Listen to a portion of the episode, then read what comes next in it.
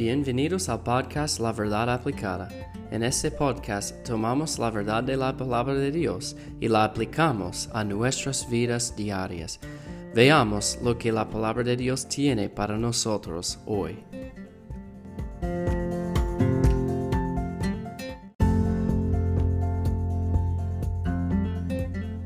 Gracias por escuchar el episodio de hoy.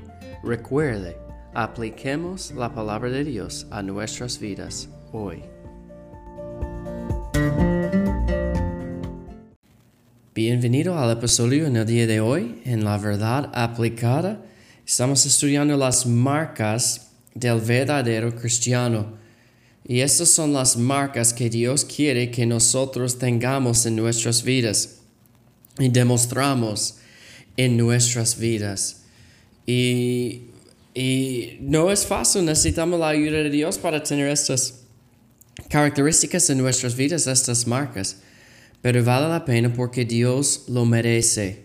Él merece todo. Entonces hoy vamos a seguir estudiando Romanos 12, 12. Dice, gozosos en la esperanza, sufridos en la tribulación, constantes en la oración. Vimos que tenemos que tener paciencia en la tribulación en el último episodio, porque Dios lo merece y es para nuestro bien y para nuestra madurez espiritual.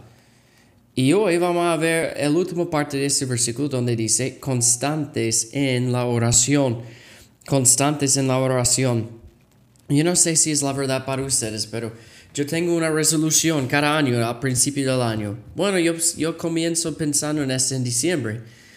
Y para este año yo pensé lo mismo, o yo hago algo quizás eh, de la salud o de un proyecto, pero también yo tengo algunos espirituales. Entonces yo quiero hacer esto en mi vida, yo quiero hacer esto para Dios. Y cada año, ustedes saben cuál es la primera cosa en la lista. Cada año yo necesito orar más. Y yo he tenido esta en mi lista por más que como 10 años, pero todavía está allá porque yo necesito orar más. Y yo sé que esta es una falla de muchos cristianos, que no somos personas de mucha oración. La Biblia dice constante en la oración, no orando un poquito en la mañana o antes la comida o por un minuto antes que acostarnos, constantes en la oración, todo el tiempo, en camino al trabajo, trabajando, regresando del trabajo, del colegio, caminando en la calle, haciendo algo en la casa, limpiando, trabajando en un proyecto. Podemos orar en cualquier momento y debemos orar ¿Por qué? Porque necesitamos a Dios en nuestras vidas. Cuando yo no oro, estamos, yo realmente yo estoy diciendo, Señor, yo puedo hacer esto sin, sin tu ayuda. Está bien. Pero esto no es, yo sé que esto no es su mentalidad. Debemos orar. Yo tengo dos niños y a veces ellos están haciendo algo y yo, ¿tú necesitas ayuda? No, papi, yo, yo la tengo, yo puedo hacerlo. Y en mi mente yo sé que ellos no pueden hacerlo. Yo, ok, está bien.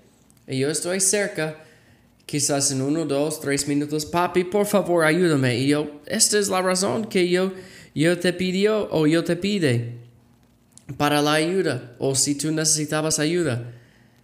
Pero es igual con nosotros y Dios. Nosotros queremos hacer cosas sin su ayuda.